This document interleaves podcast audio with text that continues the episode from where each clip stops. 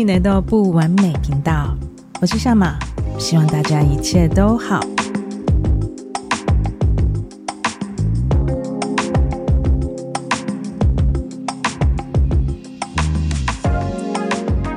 上周分享了一个新的单元，那些连我都不敢相信的事。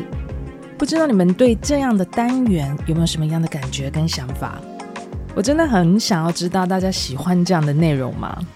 因为这是我不论是在生活上、台面上、台面下都很想在很少在讲的一个话题，所以呃，非常欢迎大家可以到 Apple Podcast 留言告诉我，或者是到我的 IG 讯息给我，我都会很开心可以收到每一个人的讯息。那在这边我也很谢谢特别来 Apple Podcast 还有 First Story 留言给我的每一位听众朋友。谢谢你们，让我知道有人在等我。也谢谢你们大方的分享对内容的喜欢还有感受，我很感谢你们写给我的每一个留言，谢谢你们。所以也请大家继续帮我推荐我的节目给你们身边的朋友，当然一定要请他们记得订阅我的频道，这个很重要。这个呢，都是帮助节目呢可以被更多人看见的一个方法，所以千万不要小看这个小动作。这几个动作，你都是在推动一件事情变得更好的人。所以谢谢大家。好，那我们就延续着上一集，在上周呢，我提到我记起了一段肉眼看不见的水晶球的故事。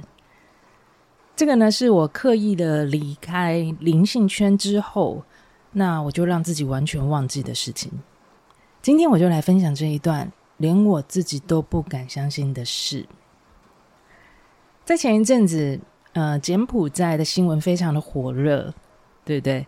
其实那时候呢，我就已经有想起哦，我自己挑战一个人出国旅游，那就是去吴哥窟的那一段记忆。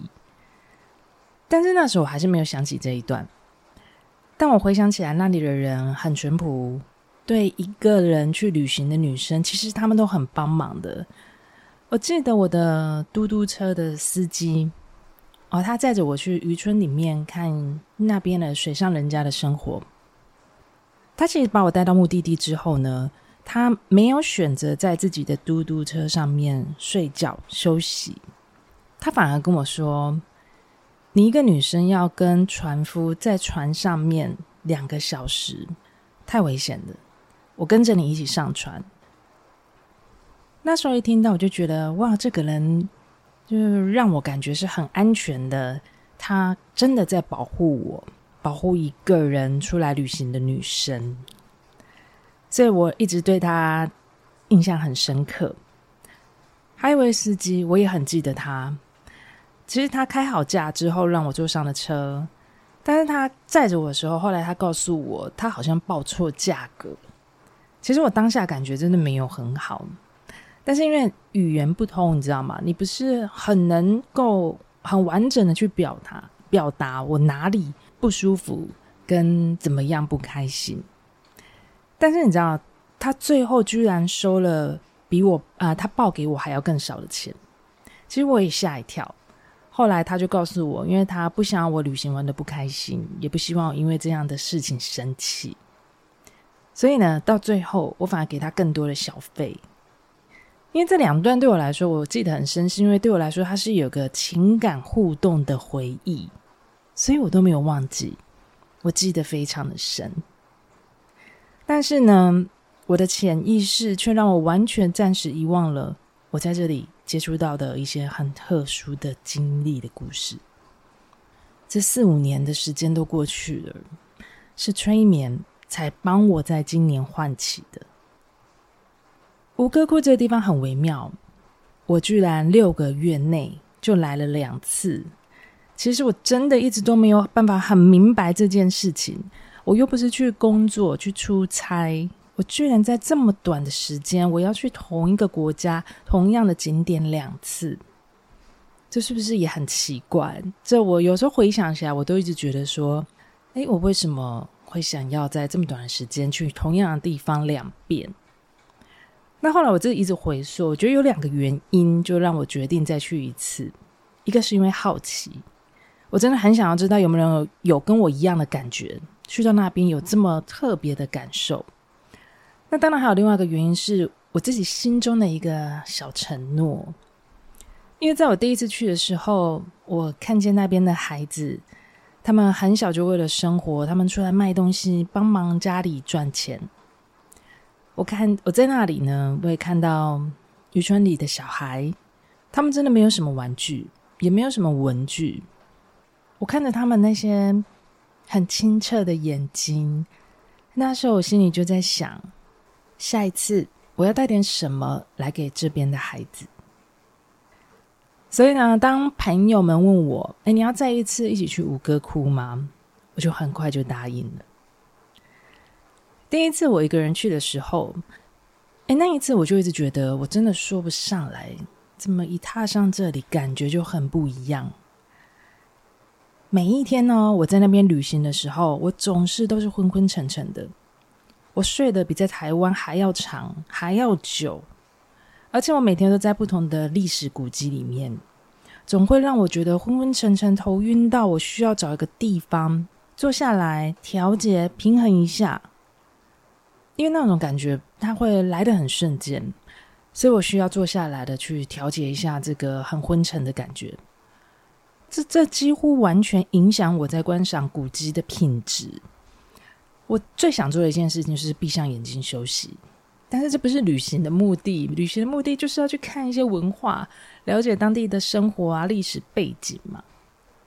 所以这个时候我就已经觉得说，这里好像很不一样，我来这里也变得很不一样。我第一次去吴哥窟的时候呢，是那边的梅雨季节。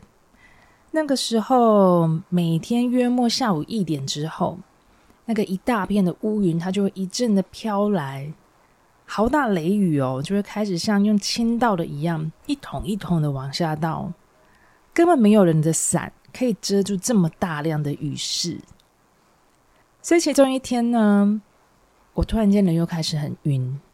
那那一天的景点好像是一个国王他们自己专用设计好的一个火葬场。我在参观这样的古迹，而在那里呢，那个地点，他们最后在国王离开的时候呢，他们会有个仪式，然后会在那里就帮国王做火化的动作，也就是象征国王的肉体离开，但他的灵魂重生的意思。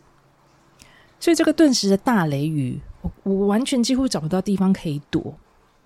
我后来远远看到一个小小的石窟，很小，它好像才到我的腰部，我大概才一百六十公分，它好像到我的腰部的那个位置的大小。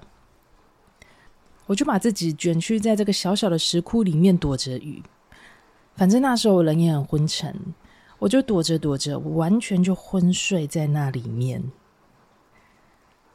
一段时间过去了，我我真的不知道我在里面睡觉睡了多久，而且。很奇怪，那其实我是整个卷曲在里面的，那个姿势一定是不舒服的。但是我意外的非常好睡。结果呢，是一个尖叫声，我才突然间被吓醒的。当我被吓到的时候，眼睛一张开，我看到了一个金头发的小男生，还有他的妈妈。哦，他们完全看到我是被我吓到，我真的快把他们吓死了。他们完全没有想到。这个石窟里面卷曲的一个女生躺在那里，呃，坐躺在那里。我补我补充一下，这个是真的人哈，真真实世界的人，因为他们真的完全没有想到里面会有一个人卷曲在里面。其实我现在回想起来，我真的要负很大的责任，就是我为什么要把自己弄成这个模样，卷曲在里面呢？还吓到别的国家的人，所以这是我自己的问题，但是。当下那个雨势真的太大了，我真的别无选择。我那一个小小的奇怪的地方，其实真的就是可以让我可以安然度过这两三个小时。所以，如果这种情景在台湾看到了，我我相信那个妈妈一定会牵着那个小孩就一起去收惊的，因为吓都吓死了。但是，也就是这个尖叫声，整个也吓醒之后呢，我一看时间，三点四十分了。诶，这时我感觉到我怎么人也不晕，而且说不上来，我精神变超好，就好像我睡了很久的一觉，整个身体全部都是被滋养过一样。就很很，那时候我就觉得说，哇，这边真的很特别，但是我还是说不出来哪里怪怪的。而且在这一次的旅行的过程哦，不仅是说在古迹里面，我会说不上来，有一种很不一样的感觉，包括连我自己身体都有不一样的反应。还有一件事情，我真的我自己印象也非常深刻。我记得我在我自己住的饭店的时候。我每次旅行，一个人旅行的时候，我我我都会带着书。我想说，回到饭店的时候，我就可以看。但是呢，我只要打开书的时候，我头上的灯它就会开始闪烁。我一开始以为是接触不良，哎，他可能是灯泡又换了，对不对？但是呢，其实我是一个很很好奇心很强的人，但是我又在不同天里面。我很故意的试试看左边的位置，后来又很刻意的去试试看右边不同的位置，甚至一直到最后一天，我自己在机场的候机室，好，因为时间飞机的时间 delay，我又再一次的把书打开的时候，当我打开书的同时，我头上的灯也在闪烁，这一次是连候机室的灯也在闪烁。哇我就觉得这一切应该不是巧合的。我真的不需要，也不能在吴哥窟这边看书。当下我就把书收起来。我想说，嗯，好吧，原来在这里不不需要我看书，可能我更需要好好的感受在这里的每一刻。而且我住进去这边的第一晚哦，有一件事情我一直都觉得，至今我都觉得很离奇。呃，那个时候在嗯浴室里面，它有个漱口的玻璃杯，它其实是放在比较左边的地方，但是我想要把它移到右边，我个人更习惯的一个角度。其实我才碰到杯子的边缘，连手都还没有把它拿起来的时候呢，玻璃杯它就瞬间就裂掉，而且是直接裂成两半。大家听到这边是不是觉得那个住的地方有问题？我觉得多数人应该是一开始他真的慢慢听到这些，他一定觉得那个房间有问题。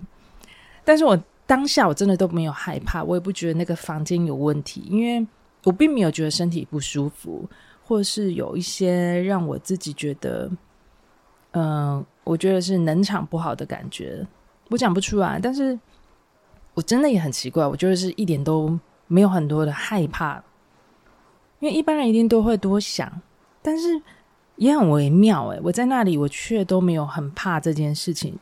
我只觉得空间不一样，就是空间不同的干扰。我不能做的事情，那我就尊重。我居然是这样想的，我我至今都有点猜不透，诶，我怎么会有这样子的格局去想这一件事情？我记得我第一次哦，一个人住在台湾高雄的八五大楼。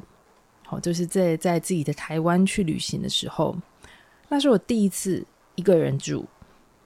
哇，我那一晚心里的小剧场，就已经要让我神经衰弱到整晚都没有睡。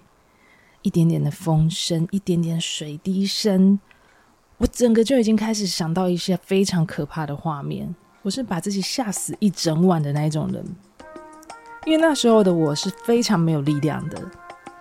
这有让我发现，哎，其实有在训练自己的内在的力量之后，就训练自己的内在肌肉。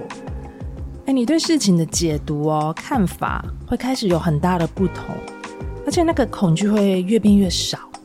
当恐惧变少，那个力量就一直变大了。而且没有想到，尊重也就变多了。